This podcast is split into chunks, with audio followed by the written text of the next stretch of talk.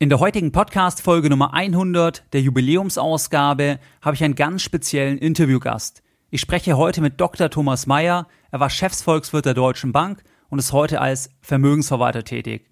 Ein ganz besonderes Interview mit einem absoluten Finanzexperten und ich wünsche dir ganz viel Spaß bei dieser heutigen Podcast-Folge. Herzlich willkommen bei Geldbildung, der wöchentliche Finanzpodcast zu Themen rund um Börse und Kapitalmarkt. Erst die Bildung über Geld ermöglicht die Bildung von Geld. Es begrüßt dich der Moderator Stefan Obersteller. Herzlich willkommen bei Geldbildung, schön, dass du dabei bist. Bevor wir direkt in das heutige Interview mit Dr. Thomas Mayer einsteigen, zunächst ein paar Worte zu meinem heutigen Interviewgast. Dr. Thomas Mayer ist ein absoluter Finanzexperte. Er war in verschiedensten Funktionen beim Internationalen Währungsfonds in Washington tätig. Er hat für verschiedene Privatbanken gearbeitet, für Investmentbanken, unter anderem auch Goldman Sachs.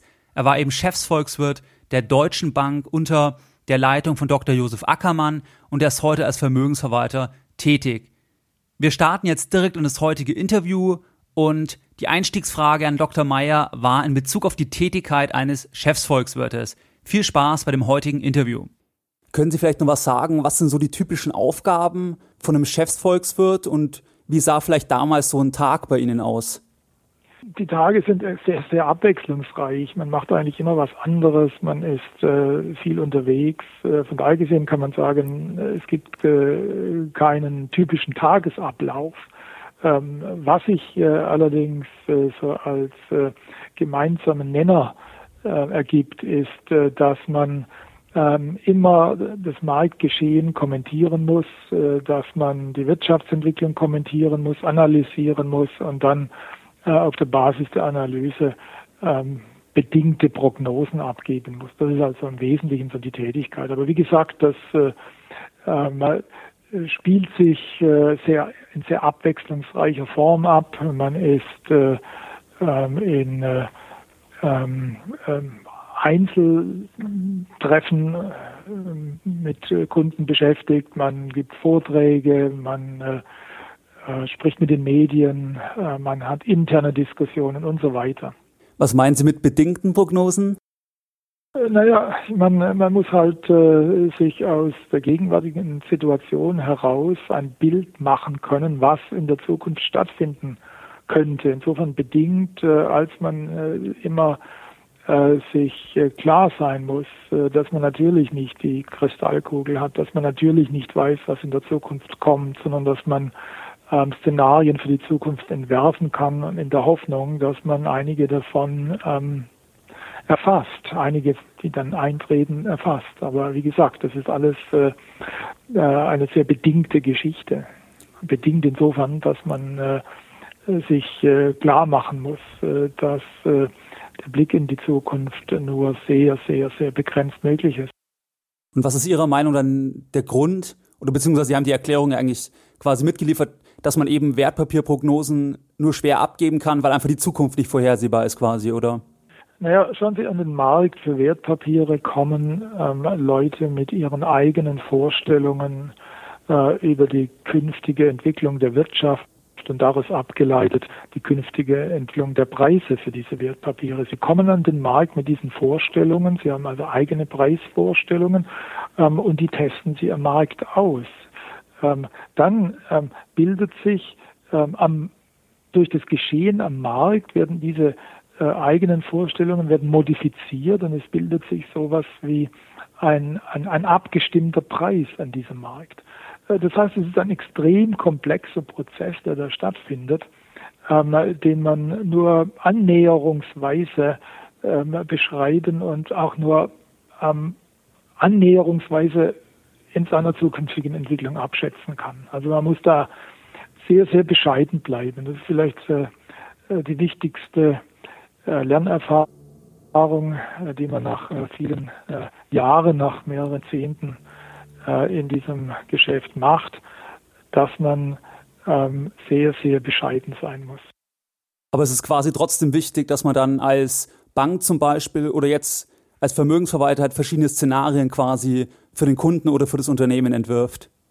Man kann sich, man kann versuchen, sich aufzustellen für ähm, bestimmte Konstellationen der Entwicklung, die man für wahrscheinlich hält. Ja. Man kann sich äh, verschiedene Szenarien anschauen, man kann äh, daraus auswählen, welches Szenario ähm, wahrscheinlicher ist als andere Szenarien. Und dann kann man versuchen, äh, sich dahin aufzustellen, äh, dahingehend aufzustellen, wobei man immer äh, berücksichtigen muss, äh, dass man sich natürlich irren kann. Also ähm, insofern kann man eben durch die Analyse ein bisschen äh, sich äh, überlegen, was in der Zukunft passieren könnte und kann sich dann äh, in seiner Investitionsentscheidung etwas positionieren, in der Hoffnung, dass es über die Zeit, dass man über die Zeit dann eher öfters richtig liegt als falsch.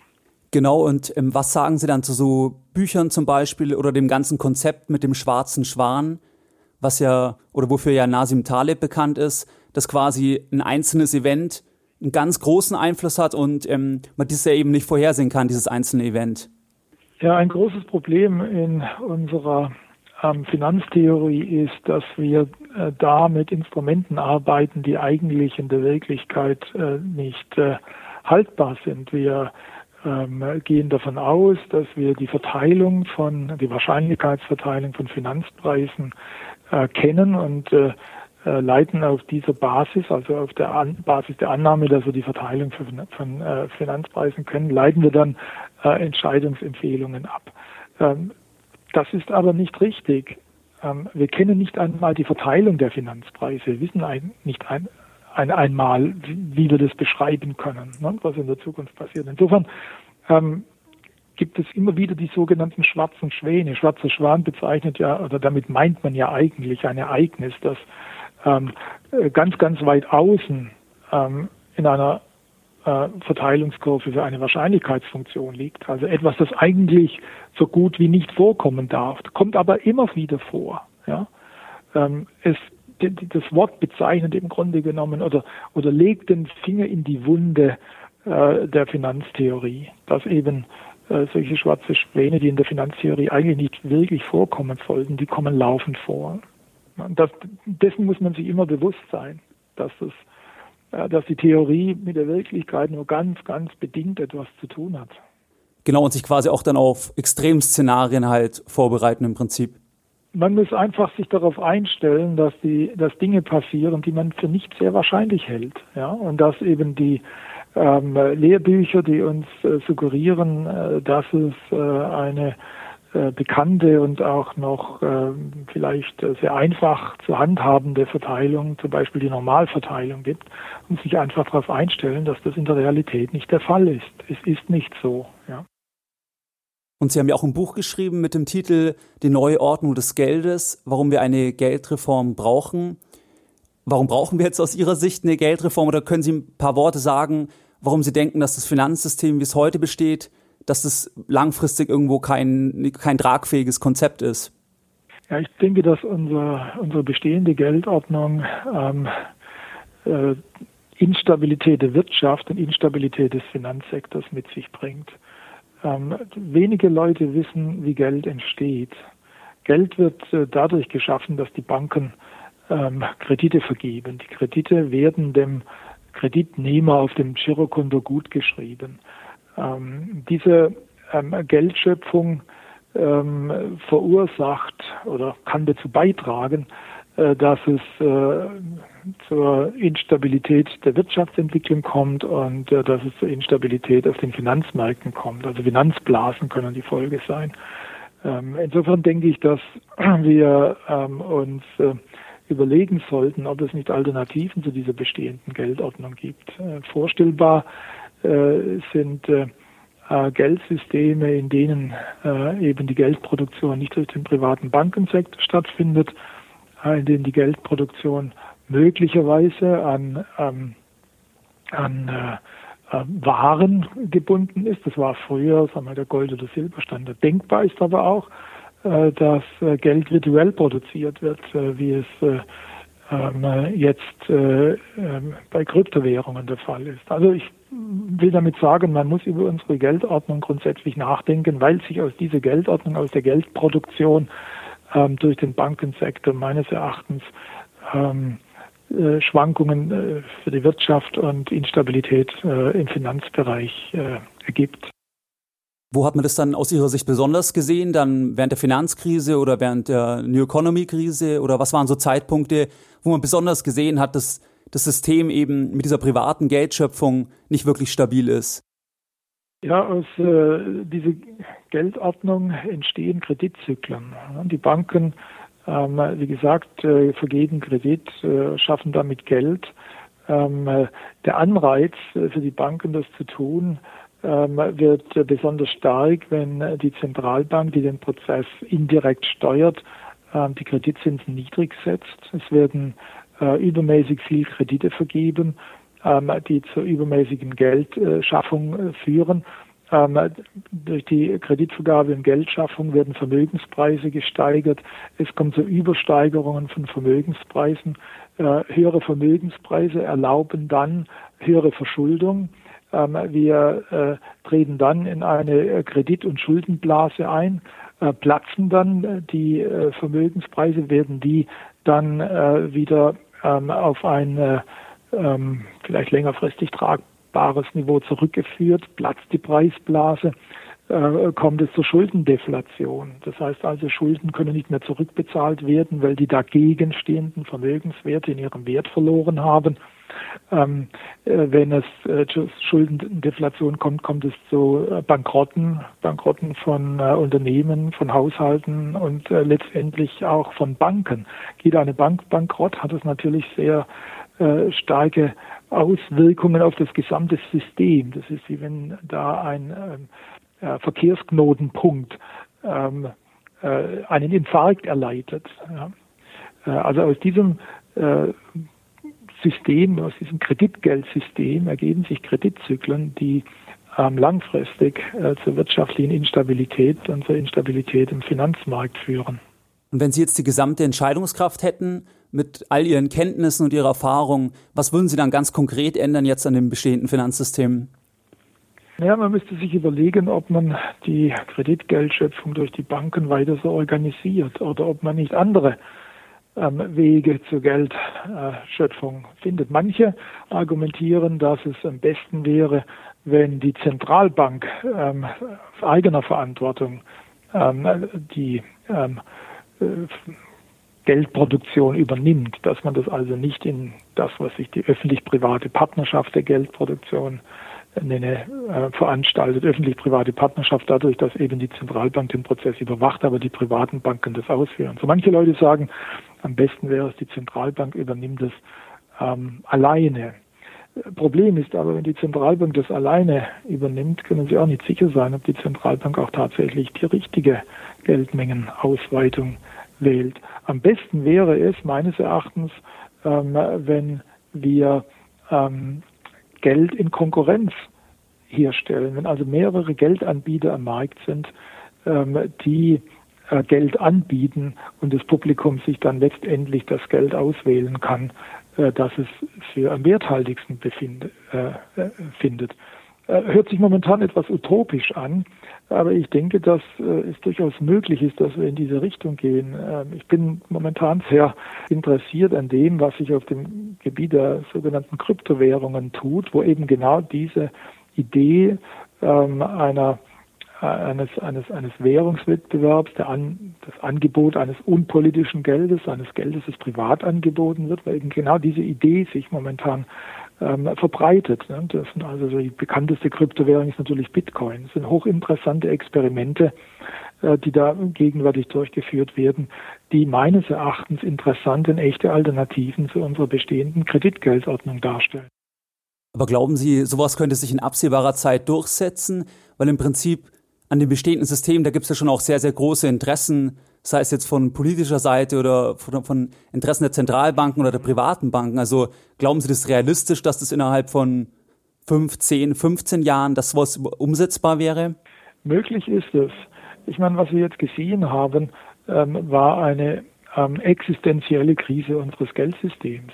Ähm, mit der Lehman-Pleite 2008 und der folgenden Finanzkrise kam unser unsere Geldordnung in eine wirkliche existenzielle Krise. Äh, wir haben das gerade noch mal geschafft, diese Geldordnung, dieses Geldsystem zu retten. Aber wir sind noch lange nicht auf sicherem Boden. Schauen Sie, wir haben, sind in einer Situation, in der es die Zentralbanken momentan ähm, nicht geschafft haben, äh, ihre Leitzinsen auch nur annähernd wieder an ein normales Niveau heranzuführen. Wir haben es nicht geschafft, die wirtschaftliche Entwicklung auch nur annähernd wieder ähm, auf den Stand zu bringen, die wirtschaftliche Dynamik wieder zu erreichen, die wir ähm, vorher hatten. Wir sind nicht ähm, wieder, wir sind noch nicht aus der Gefahrenzone heraus. Ähm, möglich ist es und zu hoffen wäre es natürlich für uns alle, dass sich das System langsam wieder erholt, dass wir wieder zurückkehren auf eine stabile ähm, äh, Grundlage ähm, und äh, dass die Entwicklung dann normal, so wie wir sie in der Vergangenheit gekannt haben, weitergeht. Aber sicher ist es überhaupt nicht. Stellen Sie sich vor, dass äh, jetzt eine, eine neue Rezession kommt. Äh, auf die sind wir nicht vorbereitet. Ähm, es tritt eine weitere Finanzkrise auf. Ähm, wenn es zu einem solchen zweiten Anfall kommt, kann ich mir gut vorstellen, äh, dass wir dann ähm, grundlegende Fragen stellen müssen und werden, ob dieses System überhaupt noch aufrechterhalten werden kann. Ähm, die Systemfrage haben wir bisher noch nicht gestellt, aber es könnte durchaus sein, dass in der nächsten Rezession, in der nächsten Finanzkrise äh, dann ähm, zu dem Schluss kommen, äh, dass wir unser Geldsystem, unsere Geldordnung grundlegend verändern äh, müssen. Also muss der Leidensdruck noch größer, noch stärker sein quasi. Ich denke ja. Wir haben, wie gesagt, wir haben momentan eben eine Situation erreicht, wo wir das System einigermaßen stabilisiert haben. Und wir haben also äh, den Patienten auf die Intensivstation geschoben. Äh, er hat dort überlebt. Wir haben ihn jetzt äh, ähm, raus aus der Intensivstation und haben ihn jetzt praktisch in die, ähm, in die normale Abteilung im Krankenhaus gelegt, aber er ist noch lange nicht aus dem Krankenhaus raus und es ist nicht klar, ob er nicht wieder einen Rückfall er, äh, erlebt. Ich finde es gerade mit dem, wenn jetzt wieder eine Krise kommt, dass dann quasi die eigentlichen Probleme auftreten, weil im Prinzip irgendwann sind ja auch wirtschaftlich starke Länder wie Deutschland einfach überfordert. Wenn man jetzt wieder lauter Rettungspakete schnüren müsste, zum Beispiel um die Wirtschaft anzukurbeln, dann ist ja irgendwann auch die Tragfähigkeit von, von einem Land wie Deutschland irgendwo erschöpft. Ja, sicher. Deutschland ist eigentlich hier eher ein äh, kleiner Spieler.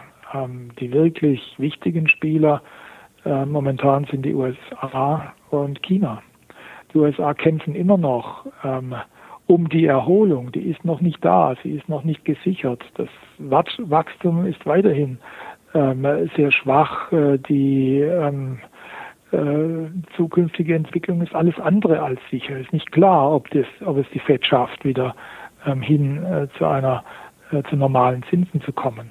Äh, da ähm, ist eine gewisse Gefahr da, dass es zum Rückschlag kommt. Die zweite, zweite sehr wichtige Region, äh, die momentan ähm, um Stabilität kämpft, ist China. Die Chinesen versuchen, ähm, eine, ihre Kreditblase kontrolliert zu deflationieren. Es äh, ist unheimlich schwer, das zu tun. Wir äh, haben gesehen, ähm, wie das dazu führt, dass das Wachstum geringer wird. Wir haben gesehen, was die dann ähm, alles versuchen, um den Aktienmarkt zu stabilisieren. Ähm, es ist unklar, ob sie es schaffen werden. Also aus, in, in diesen beiden Regionen, denke ich, da ist noch, sind noch einige Dinge möglich. Es sind einige Gefahrenquellen da. Schauen wir uns Europa an äh, stellt sich die Frage, ob der Euro in der Kreditgeldordnung funktionieren kann. Auch da haben, haben sich ja enorme Spannungen ergeben. Ähm, das Problem des Euros ist äh, insbesondere, dass äh, der Euro eigentlich einen, dem Euro ein Staat fehlt, äh, der ihn abstützen würde. Eine, ein Kreditgeld braucht eigentlich immer einen Staat, dass es überhaupt eine längerfristige Chance hat zu überleben. Und der Euro hat keinen Staat, einen ähm, Garantor für seinen längerfristigen Bestand zu haben. Also Sie sehen, in all diesen Bereichen ähm, gibt es lauer noch Gefahren äh, und es ist noch gar nicht äh sicher, ob wir ähm, da wieder zurück zu einem äh, zu einer normalen Entwicklung kommen. Im Stichwort Eurozone, glauben Sie, dass die Eurozone an den Anzahl an Mitgliedern auch wieder schrumpfen kann oder glauben Sie, dass die Politik weiterhin den Kurs verfolgen wird, dass man quasi am Ende des Tages doch wieder versucht, irgendwie jeden im Euro zu halten, jedes Land? Also da hat sich ja äh, jetzt in den letzten Tagen haben sie da gewisse Gegensätze aufgetan. Auf der einen Seite gibt es äh, in Deutschland zumindest Überlegungen, dass man Länder nicht um jeden Preis in der Eurozone halten soll. Ähm, die Vorstellung ähm, aus Deutschland ist, dass die EWU, die Europäische Währungsunion, äh, eine Gemeinschaftsweist, aber eine Gemeinschaft mit begrenzter Haftung. Man haftet nicht unbegrenzt füreinander und äh, äh, wo die Haftungsgrenze erreicht ist, hört sie auf. Ähm, und äh, wenn die Haftungsgrenze aufhört, dann muss ein Land dann äh, eben raus. Das ist die Vorstellung, die äh, vom deutschen Finanzminister Schäuble vertreten wurde. Demgegenüber stehen die Vorstellungen von Frankreich und Italien, die äh, im Gipfeltreffen zu Griechenland durch äh, Präsident Hollande und Premierminister Renzi vertreten wurden. Frankreich und Italien ähm, verlangt hundertprozentige Solidarität innerhalb der Eurozone. Das heißt also eine Gemeinschaft mit unbegrenzter Haftung. Deshalb war es für Frankreich und Italien so extrem wichtig, dass Griechenland im Euro bleibt, unter allen Umständen. Können Sie den Punkt vielleicht noch ein bisschen ausführen? Warum genau war das für diese Länder so wichtig? Für die Länder ist es wichtig, dass es eine Gemeinschaft mit unbegrenzter Haftung ist, weil sie selbst sich davon Beistand erhoffen. Ähm, Frankreich und Italien erhoffen sich letztendlich Beistand durch die EZB äh, in der Form von ähm, Zinssubventionen, also ähm, Zinsen, äh, die auf einem Niveau liegen, das ihnen erlaubt, ihre sehr hohen Schulden einigermaßen bequem zu finanzieren. Okay, und glauben Sie, dass der Kapitalmarkt und die Börse jetzt auf einen Austritt Griechenlands zum Beispiel wirklich besser vorbereitet wäre? Weil im Prinzip, das zieht sich ja seit Jahren und am Anfang hat man ja immer gesagt, scheitert der Euro, scheitert Europa, beziehungsweise der war das ja politisch einfach nicht gewollt. Und jetzt wird es ja wahrscheinlicher zum, zumindest nicht mehr kategorisch ausgeschlossen. Glauben Sie, die Börse würde das noch groß interessieren, wenn jetzt ein Austritt käme zum Beispiel? Also wir haben ja die äh, Entwicklungen gesehen. Äh, dass wir sehr nahe am Austritt waren, dass eigentlich äh, die Wahrscheinlichkeit des Austritts äh, bei 50 Prozent oder sogar darüber lag. Und dennoch haben sie die Finanzmärkte ähm, ganz normal verhalten. Da gab es ähm, keine ähm, weiter bemerkenswerten starken Ausschläge. insofern hätte man einen Grexit, glaube ich, problemlos verkraftet.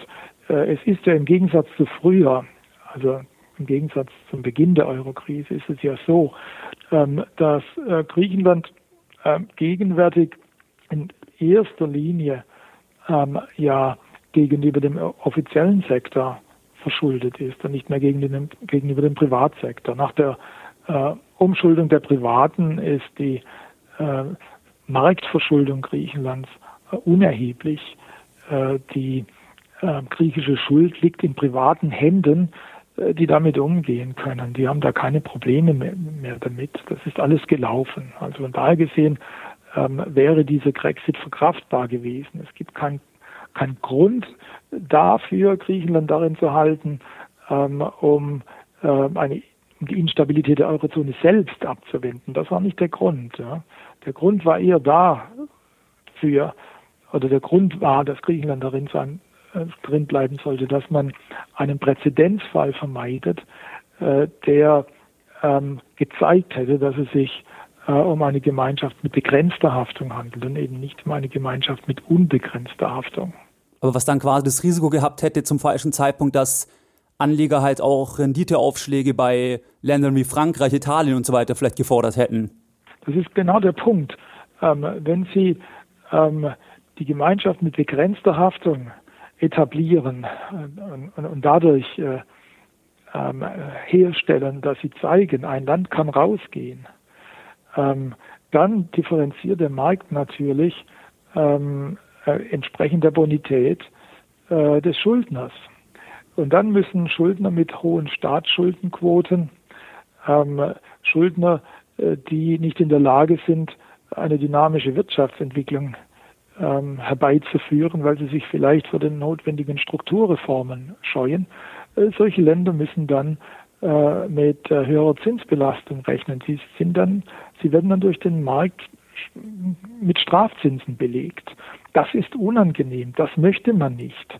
Äh, und insofern ist einem dann deshalb daran gelegen, wenn man Schwierigkeiten hat, die Wirtschaftspolitik entsprechend zu gestalten, dass das Wachstum ähm, sich äh, äh, beschleunigt oder wenn man unfähig ist, seine Budgetdefizite so zu kürzen, dass äh, die Staatsverschuldung zurückgeht, wenn man alles das nicht kann, ähm, dann äh, möchte man natürlich, dass die EWU eine Gemeinschaft mit unbegrenzter Haftung ist, sodass diese eigenen Fe Verfehlungen sich nicht in entsprechenden Zinsaufschlägen niederschlagen. Aber wie kommt es eigentlich, dass zu Beginn Investoren gesagt haben, das Risiko zum Beispiel bei einer griechischen Anleihe ist nicht wesentlich höher, obwohl es ja eigentlich klar war, dass die Länder eben oder dass keine gemeinschaftliche Haftung besteht. Heißt das, dass Investoren eigentlich so angenommen haben, ja, das wird dann politisch schon übernommen werden, weil im Prinzip war es ja ganz klar, dass keine Schulden von anderen Ländern übernommen werden, aber trotzdem haben Investoren eben viele Jahre nur ganz kleine Risikoaufschläge gefordert. Also was sind aus Ihrer Sicht die Hintergründe gewesen? Ja, es stand zwar auf dem Papier, dass Länder einander nicht äh, aus der Patsche helfen sollten, aber ähm, in den ersten zehn Jahren äh, der EWO hat kein Investor wirklich daran geglaubt. Man, hat, man ging davon aus, dass letztendlich kein Land im Euroraum ähm, bankrott gehen wird. Das wurde auch indirekt, diese, dieser Glaube wurde auch indirekt dadurch befördert, ähm, dass die ähm, Bankenregulierung äh, die ähm, äh, Kredite an Staaten ähm, von äh, der üblichen Großkreditgrenze befreit hat, äh, dass Banken äh, Staatsanleihen auf ihre Bilanz nehmen konnten, ähm, ohne Eigenkapital äh, dafür bereitzuhalten. Alles das hat den Eindruck erweckt, dass ein Staat eigentlich nicht bankrott gehen kann im Euroraum. Der große Schock kam dann mit der ähm, Umschuldung Griechenlands. Als die Umschuldung Griechenlands stattfand, hat man dann ähm, die Staaten sehr äh, kritisch analysiert. Es gab dann ähm, Zinsaufschläge auf äh, Italien, andere Länder.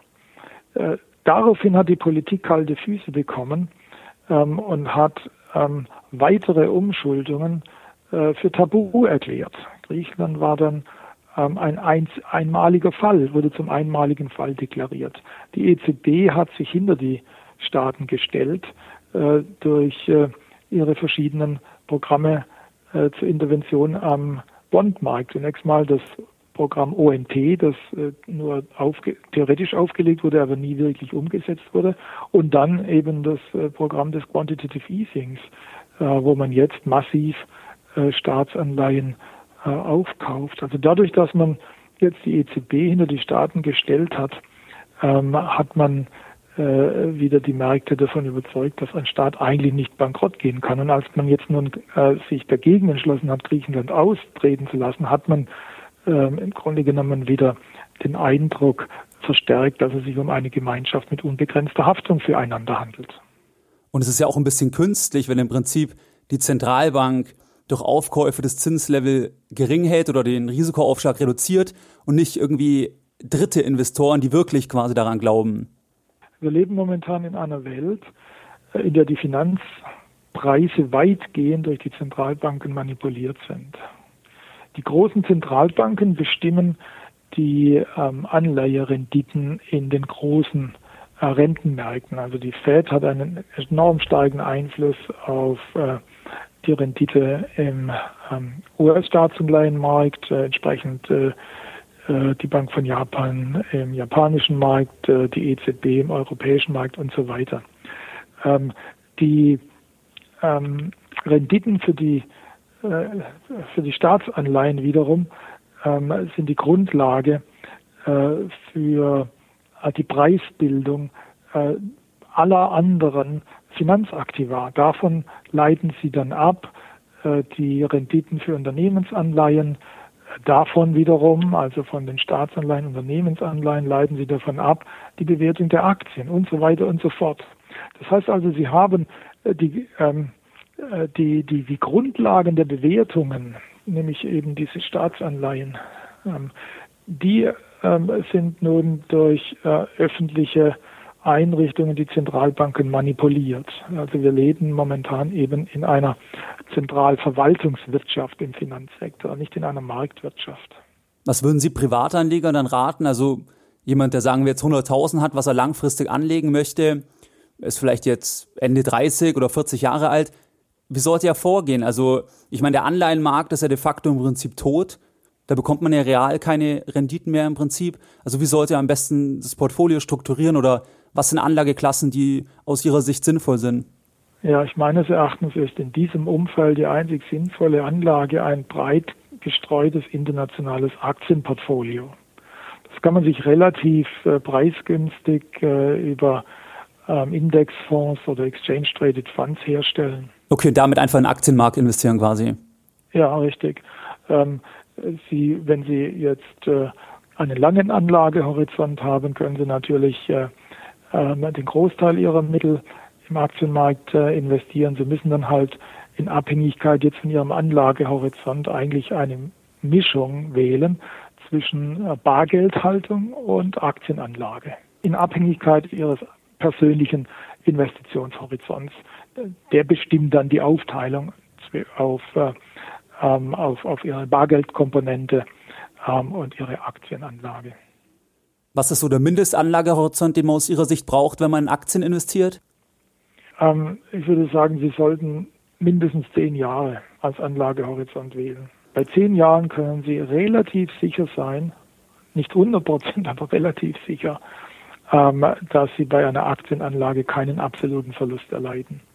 Ähm, investieren Sie kürzer, also ähm, zwei, fünf, sieben Jahre, ist die wahrscheinlich, steigt die Wahrscheinlichkeit eines absoluten Verlusts.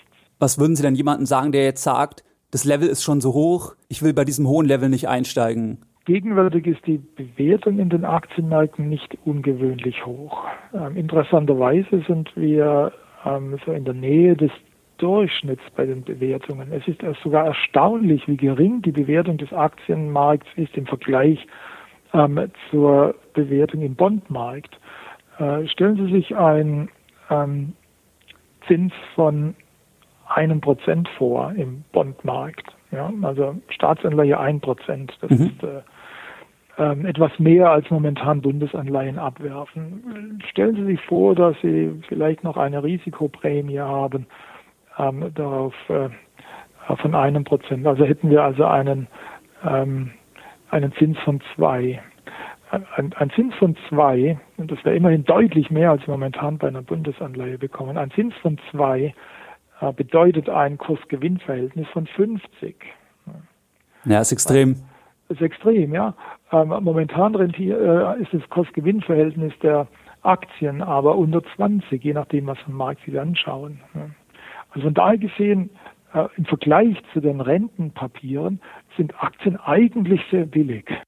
Aber da könnte man ja sagen, im Rentenbereich ist es jetzt eben so künstlich niedrig, weil man da eben diesen zusätzlichen Player hat, die Zentralbanken, die das quasi mitsteuern, weil die kaufen ja jetzt keine Aktien.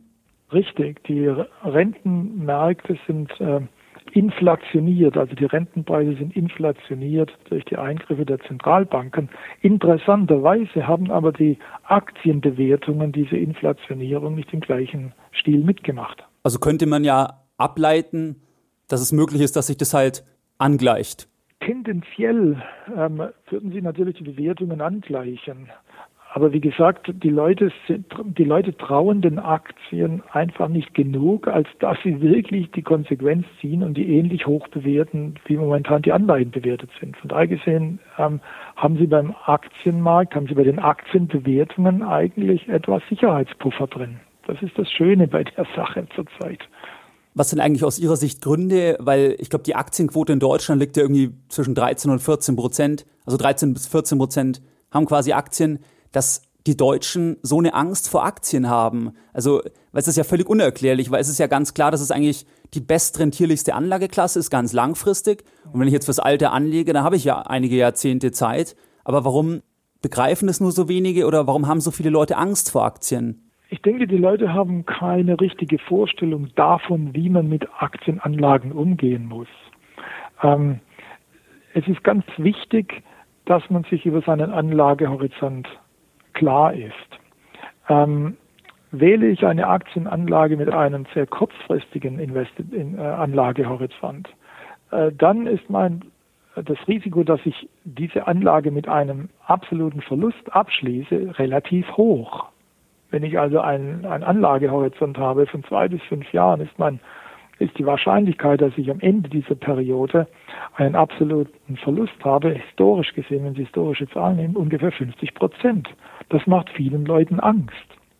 Wenn Sie aber Ihren Anlagehorizont erweitern und Sie gehen über zehn Jahre hinaus, ist die Wahrscheinlichkeit, ähm, dass Sie einen absoluten Verlust er erleiden, sehr, sehr, sehr gering. Und ich glaube, die Leute verstehen nicht, dass eine Aktienanlage ganz wesentlich vom Anlagehorizont abhängt. Sie lassen sich dann auch ähm, emotional ähm, beeinflussen, wenn sie die Auszüge sehen, die ihnen ihre Bank äh, immer schickt. Und wenn dann die Preise runtergehen, verfallen sie in Panik, ohne dass sie sich darüber im Klaren sind, dass vorübergehende Preissenkungen sie überhaupt nicht, zu beunruhigen, sie überhaupt nicht beunruhigen müssen, wenn sie ihren Anlagehorizont entsprechend lange gewählt haben. Dann ist die Wahrscheinlichkeit, dass diese Preissenkungen wieder durch Preissteigerungen überkompensiert werden, sehr, sehr hoch. Aber selbst wenn man das Leuten erklärt, wenn jetzt wir zum Beispiel einfach eine Verlustphase so in ein, zwei, drei Wochen sehen, wo es wirklich mal, sagen wir sogar zweistellig prozentual nach unten geht. Ich meine, dann werden bei Ihnen doch wahrscheinlich die Telefone heiß laufen, weil die Leute dann eben trotzdem Angst haben, vielleicht wenn man es eben ihnen sogar erklärt, aber sie sehen halt trotzdem erstmal den Verlust und wenn jemand eine halbe Million oder eine Million im Depot hat und dann in ganz kurzer Zeit irgendwie 50 oder 100.000 weg sind in Anführungszeichen, dann bekommen die Leute wahrscheinlich trotzdem Angst, auch wenn man es erklärt, oder? Das ist richtig. Deshalb kommt es eigentlich in erster Linie darauf an, dass man versucht, sich selbst zu erkennen. Ähm, es ist klar, äh, dass man immer zwischen zwei Ebenen hin und her gerissen wird. Auf der einen Ebene ist die kühle Überlegung, ähm, der Plan, äh, den Sie sich vorgenommen haben, den Sie vielleicht sogar aufgeschrieben haben, an dem Sie festhalten wollen. Das ist die eine Ebene. Die andere Ebene äh, ist das Bauchgefühl, ähm, das Sie äh, zu Panikattacken äh, bringt. Ähm, Sie müssen äh, deshalb zunächst einmal sich selbst ähm, vergewissern, ähm, wie sind Sie aufgestellt? Äh, wie panikanfällig sind Sie? Äh, wenn Sie sagen, ich bin also ein sehr emotionaler äh, Mensch, äh, ich, trotz aller guten Vorsätze, äh, trotz aller Überlegungen, trotz allem, was ich mir aufgeschrieben habe, an dem ich festhalten will, verfalle ich sofort in Panik, wenn es runtergeht. Dann muss man ähm, der Person sagen, ähm, legen Sie vielleicht 10 Prozent oder weniger in Aktien. Sie sind einfach nicht ähm, geeignet emotional geeignet als Aktienanleger. Wenn Sie jemand sind, ähm, der ähm, emotional, sagen wir, sehr gefestigt ist, der sich nicht durch äh, äh, Gefühle schnell ähm, aus dem Tritt bringen lässt, äh, der in der Lage ist, äh, an einem langfristigen Plan festzuhalten, dann kann man ihm sagen, wählen Sie einen Anlagehorizont von zehn Jahren oder mehr. Sie können dann ähm, nach Belieben, was Sie frei verfügbar haben über diese Zeit. Da können Sie alles reinlegen. Also wenn Sie sagen, ich brauche jetzt vielleicht für den, für den äh, ich brauche jetzt nur 10 Prozent, 20 Prozent oder was ähm, meiner Ersparnis als flüssiges mit, als flüssige Mittel, den Rest kann ich wirklich zehn Jahre weglegen, dann legen Sie alles rein, ja. Dann sind Sie emotional darauf vorbereitet, dass Sie das einfach ähm, durchziehen, dass Sie das einfach ähm, dass es, dass es an ihnen abhält. Also es ist ganz, ganz wichtig, äh, dass sie sich selbst erkennen und wissen, sich einordnen können, ähm, ob sie jetzt äh, äh, jemand sind, der ruhig Blut bewahren kann oder ob sie jemand sind, der sehr schnell den Kopf verliert. Also dann geht die Bestimmung der Aktienquote quasi erstmal über eine Einschätzung der Persönlichkeit im Prinzip. Ja, ja, genau. Ich meine, es gibt eben diese zwei äh, Komponenten, die Sie ähm, wissen müssen. Das erste ist, Sie müssen Ihren Anlagehorizont kennen und zweitens, Sie müssen sich selbst kennen. Sie müssen selbst wissen, ob Sie jetzt eine sehr gefühlsbetonte Person sind oder ob Sie ruhig Blut bewahren können, ähm, wenn es sehr turbulent um Sie herum wird. Wenn Sie das können, wenn Sie ruhig Blut bewahren können, wenn es um Sie äh, herum turbulent wird und Sie Ihren, in Ihren Anlagehorizont entsprechend gewählt haben, dann können Sie mit Aktien sehr, sehr gut äh, Gewinne machen. Ähm, was mich persönlich noch interessieren würde, weil Sie waren ja zwei Jahre Chefsvolkswirt der Deutschen Bank und da war ja quasi ihr Vorgesetzter im Prinzip der Herr Dr. Ackermann. Und mich würde noch interessieren, einfach wie er als Chef quasi war, weil ich kenne ihn halt, also in St. Gallen quasi ist er so der bekannteste Absolvent und hat ja auch eine sehr enge Verbindung zur Universität. Und in Deutschland oder aus der Presse kennt man ja eher ihn quasi so als Bild des gierigen Managers, was er so ein bisschen ähm, von dem Victory-Zeichen vom Mannesmann-Prozess kam und so weiter. Mich würde noch interessieren, wie Sie die Zusammenarbeit erlebt haben. Also ich habe ihn als äh, sehr angenehmen Chef erlebt, äh, der ähm, genau wusste, ähm, was Research bedeutet in einer Bank, äh, der ähm, dem Research äh, sehr viel Freiheit gelassen hat, denn äh, ähm, er war davon überzeugt und er wusste, dass ähm, Research nur dann ähm, glaubwürdig ist und gegenüber den Kunden glaubwürdig ist, wenn die in der Research-Abteilung beschäftigten Leute ihre Analysen ähm, ohne äh, direkten Geschäftsbezug, ohne ähm, Einschränkung durch das Management äh, entwickeln können und vertreten können. Und da gesehen empfand ich ihn also als einen sehr, sehr, sehr, sehr guten, sehr angenehmen Chef. Ähm, was mich jetzt noch zum Ende des Gesprächs interessieren würde, ob Sie irgendwie ein Buch empfehlen können. Also Ihr Buch, das habe ich auch gelesen, das werde ich auch verlinken. Aber haben Sie noch irgendwie einen Buchtipp jetzt an Zuhörer, die sagen, sie sind relativ neu mit dem Thema wollen sich aber einfach nur weiter einlesen. Haben Sie da irgendwie einen Tipp an die Zuhörer? Ja, ich habe jetzt da ein äh, Buch vor mir liegen. Ähm, es ist allerdings jetzt auf Englisch. Das ist vielleicht ein gewisses Problem. Ähm, aber äh, es gibt eigentlich, also es beschreibt ganz schön die Investitionsstrategie von Warren Buffett.